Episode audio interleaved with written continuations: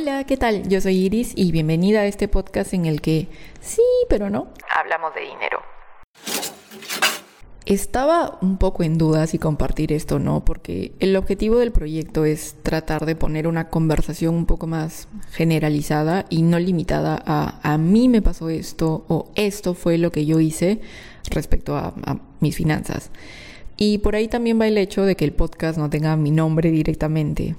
Eh, y si bien sí he utilizado referencias personales en, en algún momento, también tengo este tema de, ok, hasta aquí está bien.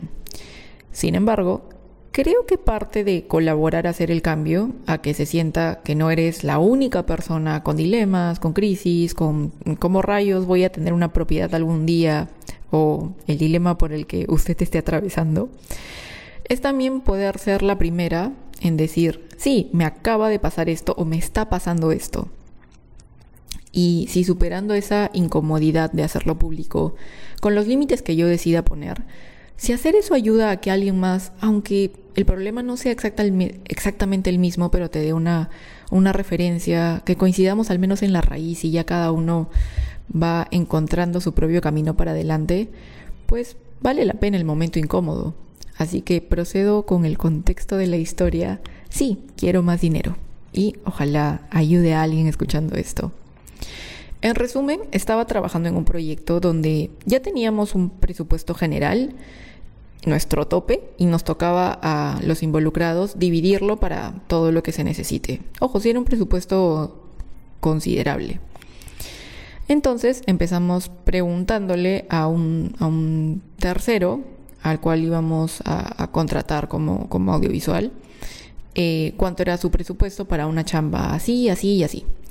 Y lo que nos dijo, eh, a mí me descuadraba un poco el número que nos dio, porque por un lado es el precio de su trabajo, o sea, yo no quisiera regateárselo, pero por otro lado, aunque sí teníamos como un, un buen presupuesto, ese número nos cortaba más de la mitad y todavía teníamos pendientes otros honorarios. Entonces le dije al equipo, creo que no lo podemos asumir y quedaría muy poco para, para lo que falta, incluyendo nuestros pagos, que era básicamente, en realidad eso es lo, que estaba quedando, quedando pendiente. Y otra persona de, de este mismo equipo dijo, yo creo que sí está bien, porque tampoco es que debamos quedarnos necesariamente con la mayoría de todo, ¿verdad? Y ahí se despertó una serie de sensaciones, pensamientos e intranquilidades que paso a comentarte. Por un lado, ¿habrá pensado esta persona que yo quiero quedarme con la mayoría del dinero? Hice que así sonar en algún momento. Y por otro, ¿qué es lo que esta persona tomaría como un sueldo justo? Y si eso mismo se alinea con lo que para mí es un sueldo justo. Si se dan cuenta, todos estos dilemas venían de mi lado, de asumir, de suponer, porque en ningún momento se dijo eso. Te repito, lo que esta persona me dijo fue, no creo que necesariamente debamos quedarnos con la mayoría del presupuesto. Y el resto en realidad solo ha pasado en una película en mi cabeza. Pero aquí va el desglose de la situación. Creo que cuando vendes un producto o algo más tangible, es un poco más sencillo colocar el precio. Por ejemplo, compras esto que te costó X y lo vendes a X más 20. Entonces ganas 20. O como en este caso, el servicio audiovisual iba a ser para nosotras, mm, se ponte 15 fotos, dos videos de media hora y ya, con eso hay un presupuesto. Si le quito un video, el precio varía. Si le quito las 15 fotos y solo me quedo con los videos, el precio varía y así así podemos hacer las, los ajustes.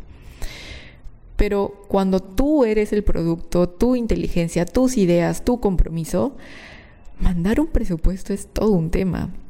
Y lo que yo le quería decir a la persona y no me salió es algo como esto. Creo que la chamba por el honorario que nos, nos estaríamos pagando, si tomamos ese presupuesto audiovisual, va a ser muy poco para el valor que estamos haciendo. En resumen, sí, quiero que nos paguemos más, quiero más dinero, y quiero que todos en este proyecto nos llevemos un sueldo justo. Pero tal cual estaba haciéndome esta película, lo más probable es que de decirlo en voz alta me hubiera salido más o menos así. Sí, quiero más dinero. ¿Y tienes algún problema?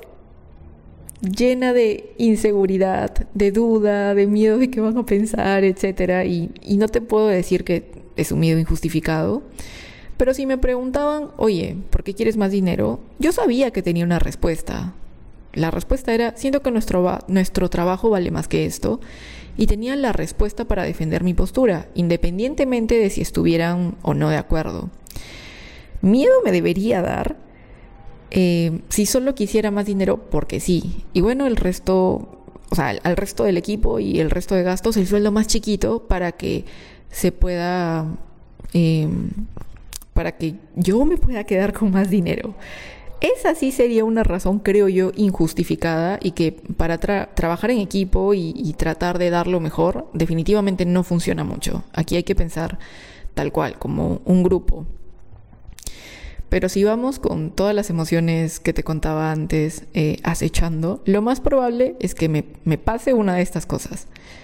Si me dicen que no, voy a sentir que cobré muy caro. Y si me dicen que sí a la primera, pucha, cobré muy poco. Entonces, una vez más, para ideas, para servicios, para valor, ¿quién determina cuánto es justo y cuánto no? En realidad el valor económico de algo no lo marca nada más que alguien que decidió que esto es lo que vale y eso le sirvió de referencia para el resto que iba a hacer cosas iguales o más o menos similares. De eso en particular que se llama efecto anclaje, hablo en un capítulo... ¿cómo le puse? La neurociencia del precio. No recuerdo exactamente algo, algo de... Ah, ya, ¿qué pasa en nuestra cabeza cuando vemos el precio? Eh, y bueno, si quieres ir a checarlo está un poquito más abajo. Pero regresando, siento que las referencias sí, sí sirven, pero no dejan de ser eso, referencias. Y lo que te voy a decir a continuación puede que te suene muy a busca en tu interior, pero realmente lo que cobras, si lo que cobras te hace sentido, no te preocupas si viene alguien más a decirte, ah, su qué caro, o pucha, estás regalando tu trabajo no te cala más allá porque sientes, sí, estoy en paz con esto, esto está bien. Y quien lo pague, chévere, y quien no, bueno, también es válido. Habrá otra persona con un servicio similar que lo pueda ayudar. Pero claro, a este nivel de conciencia llegamos casi siempre luego de habernos estampado un par de veces y sentir, chanfles, creo que cobré muy poco por todo lo que estoy haciendo. Y ya luego que te, te ofrecen algo similar, ya sabes que hay que subir un poquito tus honorarios. O si quiero seguir avanzando en esto, no puedo estar tan ajustada, tengo que subir el precio porque si no, uno, no me va a ser rentable y dos, voy a tener que buscar otra cosa o considerar esto como un pasatiempo en la última rueda del coche, no como un trabajo. Y todos estos aprendizajes, cada uno en el que, en el que tú te encuentres, no es una competencia, es parte de la vida y, nos va a tocar eh, reflexionar en algún momento. Pero lo que sí sería alta traición a nosotros mismos sería saber, ya saber algo que no nos cuadra y aún así no decirlo. Y bueno, no te terminé de contar el final de la historia.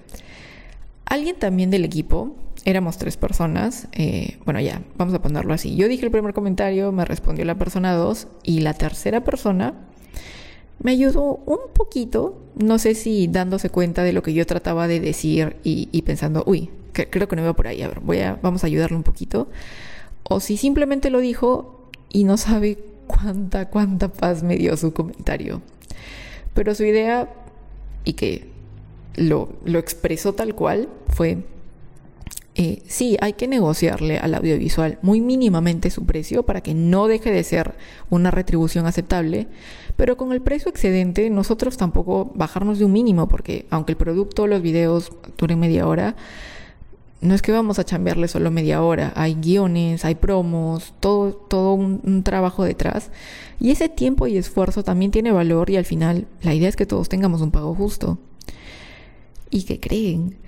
La persona que dijo, la persona 2 que dijo el comentario, lo que me respondió, con el que yo me hice un mundo, no reaccionó mal. Dijo, mm, está bien, me parece correcto, vamos así. Confirmando una vez más que toda esta película de soberbia, avara, Belcebú, solo estaba pasando en mi cabeza. y que la gran mayoría de las veces vale la pena quitarnos la duda de qué hubiera pasado si.